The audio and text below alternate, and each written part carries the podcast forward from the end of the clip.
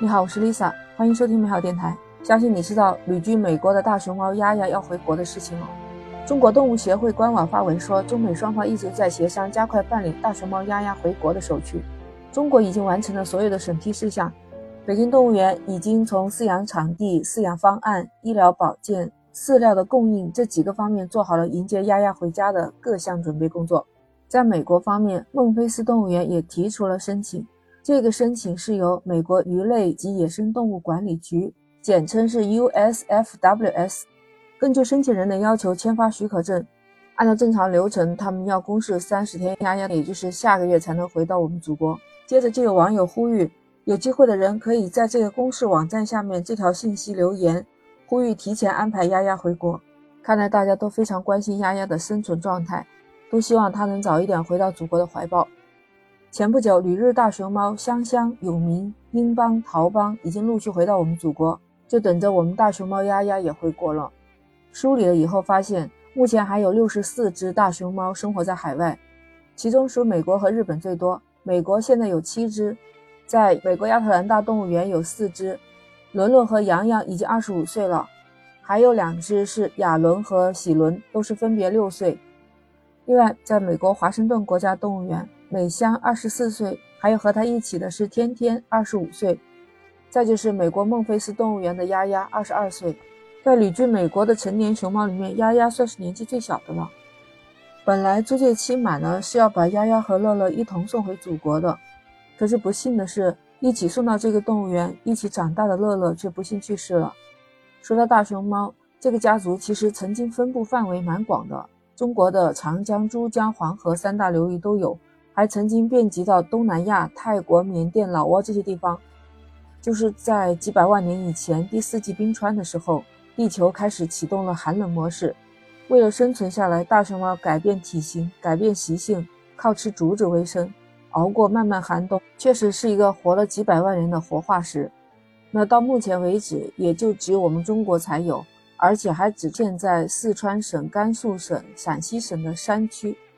现在六十四只大熊猫生活在海外的各个地方，它们是被各个国家租借出去的，作为科研交流大使。租借的时间长度也是有严格限制的，需要和中方签订大熊猫繁殖的研究合作协议。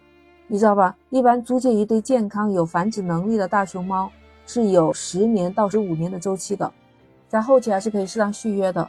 像丫丫和乐乐都是属于开始的时候租借期十年，后期续约的。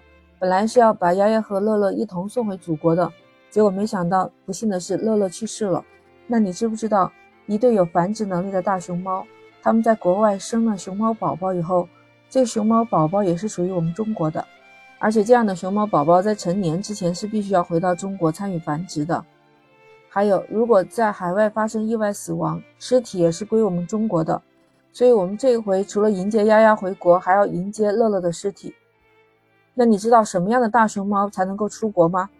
那知道国外的大熊猫其实代表着我们中国野生动物保护的形象，这些熊猫一定都是大熊猫中的明星熊猫，所以说要选拔的，而且在选拔当中还费一点周折，什么像有些嘴巴太长了，脸蛋又不圆的，还有毛色不清晰的啊，身体不健康的，还有各种小屁啊，喜欢打架呀，不和谐的，那都是不能送过去的。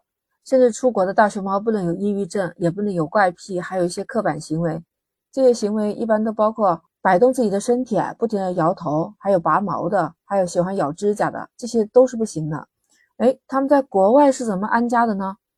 有一个2008年曾经报道，中国和美国签署继续租用熊猫的费用是每年五十万美元，这笔租借费用用于野生大熊猫的保护和人工环境下大熊猫科研。除了支付我们国家的租借费用，要把大熊猫借过去，还有运营管理费、饲养费、保险费，很多支出的。就像二零二二年卡塔尔世界杯的时候，中国向卡塔尔送了一对国宝大熊猫，卡塔尔是为了这一对大熊猫花了很多钱修了一个熊猫馆，还有给吃的方面啊，每天吃一些新鲜的竹子，都是从他的老家四川空运过去的竹子。随着竹子一起运过去的，还有大熊猫吃的一些辅食，胡萝卜、苹果、玉米面饼子这些，让大熊猫吃好喝好啊。像比利时的动物园还给大熊猫专门开辟了四公顷的专属竹林，而且那些竹子的品种也是经过精心挑选的。但提到乐乐的去世，美国孟菲斯动物园说，乐乐和丫丫今年都是二十二三岁，相当于人类年龄的八十岁左右了。根据报道说，中国的野生大熊猫最高寿命是二十六岁，平均的寿命也是十五到二十岁。那人工圈养的话，寿命会更长一点，最长可以到三十八岁。目前一般超过二十岁的熊猫就被认为是老年大熊猫。不过，曾经生活在香港海洋公园的大熊猫佳佳，还有重庆动物园的雌性大熊猫星星，都已经活到了三十八岁，相当于我们人类的一百一十岁了。虽然乐乐的年纪都大了，但是大家还是很痛心它过早的死去，觉得它们没有被养育的很好，而且啊住的环境也特别的差。有国外网友看到丫丫的时候，那形容词都是说它瘦骨嶙峋，环境不好，身上脏兮兮的。听到这样的字眼，你是不是觉得也很心疼？希望丫丫早点回来，千万不要走乐乐的老路。你知道大熊猫回国以后是怎么安家吗？首先，大熊猫回国之后的第一个关口是要做隔离检疫，毕竟他们在国外生活了一段时间。我国政府规定，任何的活体动物入境都是要接受一段时间的隔离检疫的。隔离检疫期满之后没有问题，接下来就是要适应家乡的生活了。像饮食上，还有饲养员的言语上，是不是能够接受我们中国的饲养员？在北京动物园能不能吃得好？能不能听得懂饲养员讲的北京话？这些都是需要他重新适应这种新的生活环境。按照以往的经验，凡是回国来的大熊猫要过到这一关，需要三到四个月的时间。回国之后的熊猫也可以认养的，但最近就听说国货风花他提出来想认养大熊猫丫丫。这个事情也登上了热搜。自从风花说要认养丫丫，不少的网友就冲到了他们的直播间。尤其是三月八日晚上，风花在淘宝店直播间观看量在十分钟之内从八千多一直就飙到了一万多。到当天晚上的八点三十，人数达到了一万五千八百七十。不少的网友还留言说，表示是为了丫丫而来的。包括了三月九日，风花的工作人员还说。这是他们公司的公益项目，正在沟通了解认养和赞助的程序。但是有记者去北京动物园了解，北京动物园的客服回应说，暂时没有收到他这样的消息，而且北京动物园没有开展认养这项业务。也许风花对丫丫的认养是做不到了。如果确实想做公益，还可以认养其他的大熊猫，你说是不是？就让我们期待大熊猫丫丫能够早一点回到我们国家，顺利的适应回国以后的生活。哎，节目做到这儿，我都在想，如果顺利的话，我们是不是以后可以在北京动物园看到丫丫呢？我都有想去看丫丫的冲动了。今天也聊了这么多的冷知识，不知道你都 get 到了没？